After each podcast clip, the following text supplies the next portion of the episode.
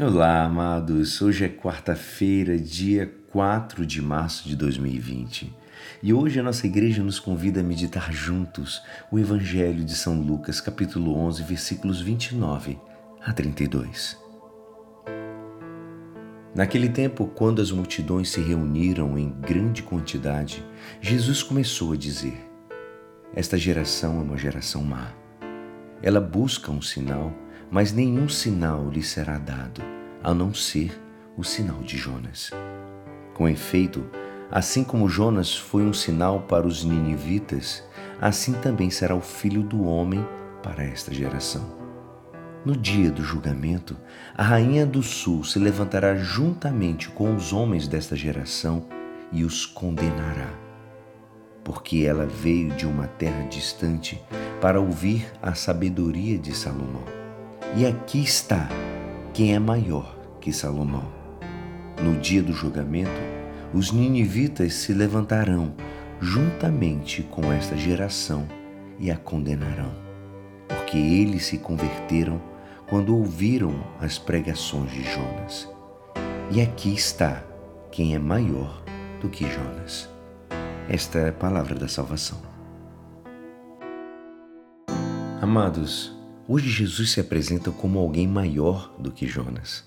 Jesus assumiu a culpa de toda a humanidade. Entrou com ela no Jordão. Iniciou sua vida pública tomando o lugar dos pecadores. Iniciou com a antecipação da cruz. E assim podemos dizer o verdadeiro Jonas que disse aos marinheiros: Toma-me, lança-me ao mar.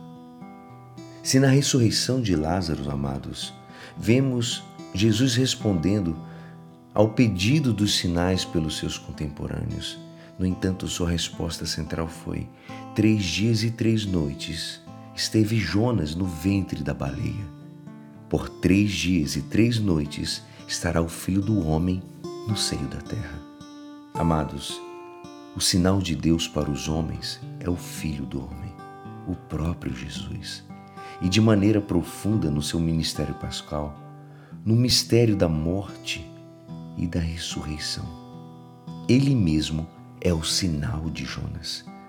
Acreditar nele e segui-lo é o grande sinal de Deus para todos nós. Por incrível que pareça, nenhum dos sinais milagrosos de Jesus comovia seus inimigos, que, motivados pelo ódio e pela inveja, tramavam a sua morte, amados. Como cristãos, façamos o possível para não cairmos na tentação de exigir de Deus sinais que comprovem sua existência e seu poder. Mas saibamos observar e reconhecer sua grandeza também na sutileza e na simplicidade.